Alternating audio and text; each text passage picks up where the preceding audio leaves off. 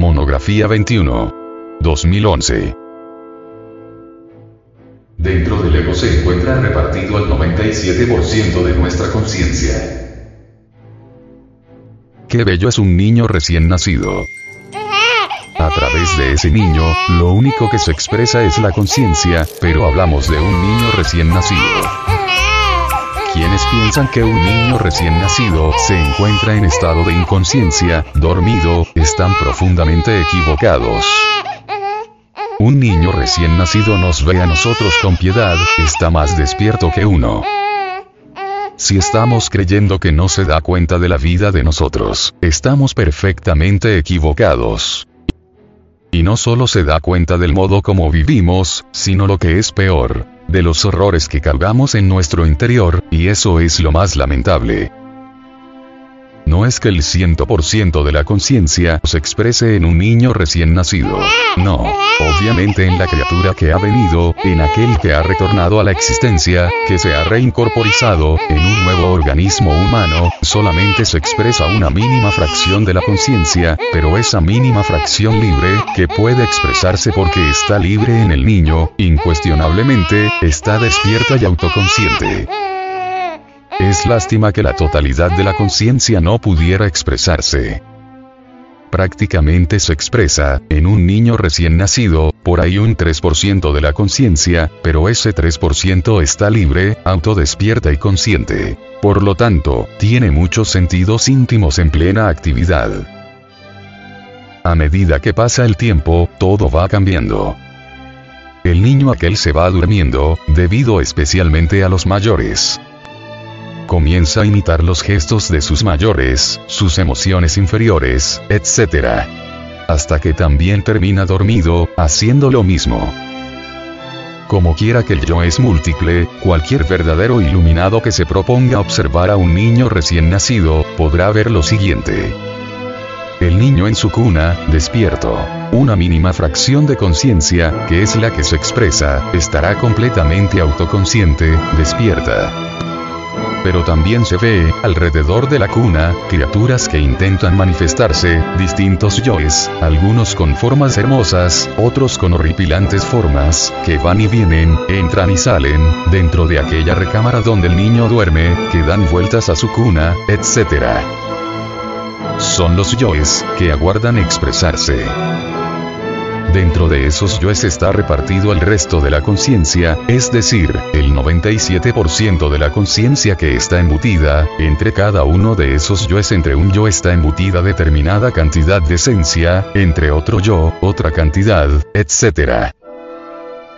Y esos múltiples yoes dan vuelta alrededor de la cuna, quisieran expresarse, manifestarse, meterse dentro del cuerpecillo del niño, pero no pueden.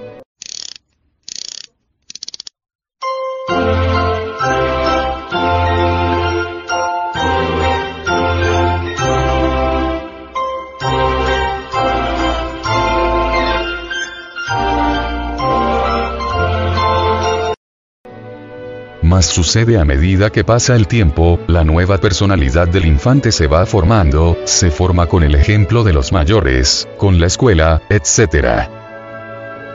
De manera que conforme la personalidad nueva se va formando, los yoes van teniendo también oportunidad para irse expresando, después de que la fontanela frontal de los recién nacidos se cierra. Ustedes han observado perfectamente en los niños, que el parietal superior de los niños está ligeramente abierto. Es algo que llaman la mollerita. Nosotros decimos, técnicamente, la fontanela frontal de los recién nacidos. Mientras está abierta, todo marcha bien, pero a medida que esa fontanela frontal se va cerrando, la personalidad se va también desarrollando y la capacidad para que los yoes comiencen a intervenir, se hace cada vez mayor. Entonces comienzan a verse en los niños ciertas manifestaciones de ira, especialmente por ahí por las edades de 3 y 4 años, comienzan a volverse irascibles y poquito a poquito los yoes van teniendo oportunidad de expresarse, hasta que definitivamente terminan por manifestarse todos. Los yoes tienen variadas formas. Hay yoes monstruosos que parecen verdaderas bestias horripilantes. Cualquier clarividente que los observe, se horroriza. Uno ha visto que los niños recién nacidos suelen asustarse, que de pronto resultan dando gritos sin motivo alguno.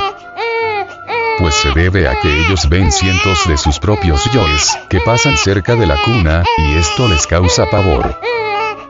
Si eso sucede a los niños recién nacidos, ¿qué no sucederá a las gentes que viven en el abismo?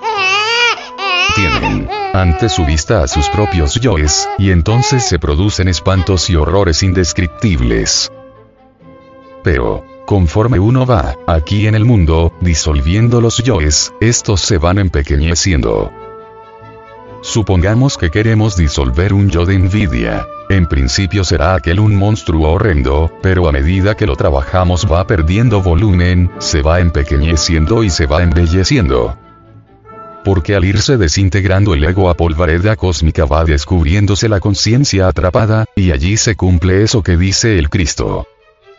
Hasta, que, no, seáis como niños, no entraréis en el reino de los cielos.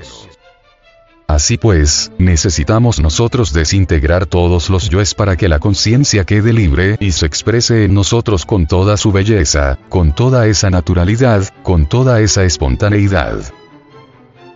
A medida que la nueva personalidad se va formando, ya los yoes se expresan con libertad, y a medida que el niño va creciendo la oportunidad o las oportunidades para la expresión de los diversos yoes son cada vez mayores, hasta que al fin, definitivamente se expresa en uno todo el yo pluralizado, y eso es lo que nos hace feos, horrorosos. Si a través de nosotros se expresara únicamente la conciencia, gozaríamos de la belleza de Dios de tal belleza emana, a su vez, eso que se llama amor. ¿Por qué hay tantas confusiones en el mundo? Vean ustedes que los humanoides no se entienden unos a otros. Veamos un caso concreto. Una dama, de pronto, por ejemplo, resuelve atender a un caballero porque le cayó bien, porque le cayó muy simpático, etc puede hacerlo desinteresadamente, no tiene tal dama, ningún pensamiento de lujuria, no está enamorada del caballero, únicamente le parece una buena persona y se preocupa por atenderlo en estos o aquellos menesteres, etc.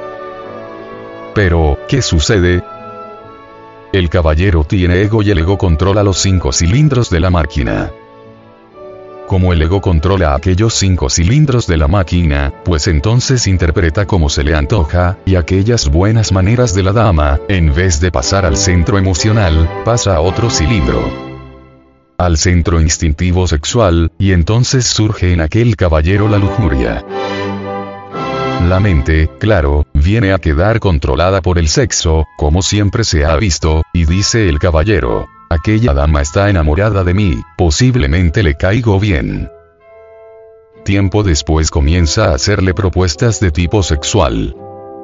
La dama se sorprende y dice, Imposible, si yo le estaba atendiendo a él desinteresadamente y este señor ha malinterpretado mis buenos modales, mis buenas maneras.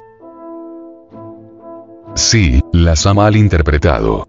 Porque las ha interpretado mal, porque tiene ego y el ego controla los cinco cilindros de la máquina. Pero si aquel caballero no tuviera ego, si fuera la conciencia únicamente la que controlara los cinco cilindros de la máquina, las atenciones de aquella dama pasarían al centro emocional y éste se expresaría con agrado puro y verdadera belleza. No habría, pues, mala interpretación. Total. No nos entendemos los unos a los otros.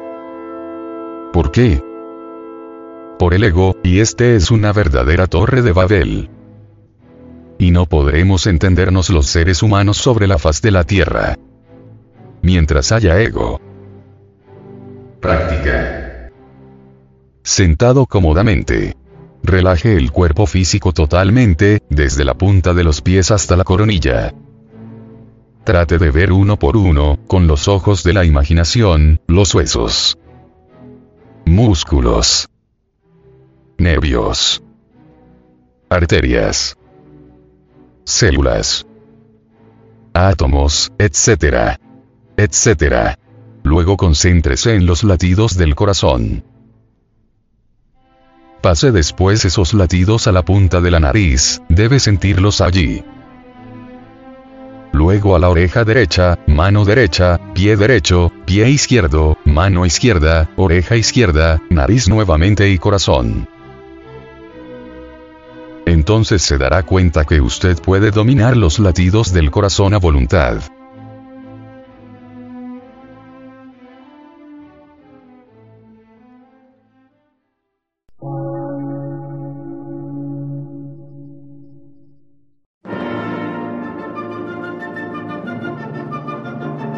Emisora, gnóstica, transmundial. Por una nueva civilización y una nueva cultura, sobre la faz de la Tierra.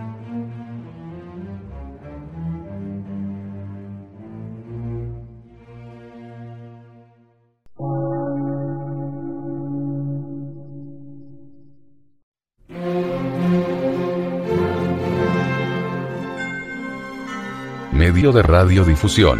Científico, artístico, místico y filosófico. De la Asociación Colombiana de Centros de Estudios Gnósticos, Antropológicos, Psicológicos y Culturales. A. C.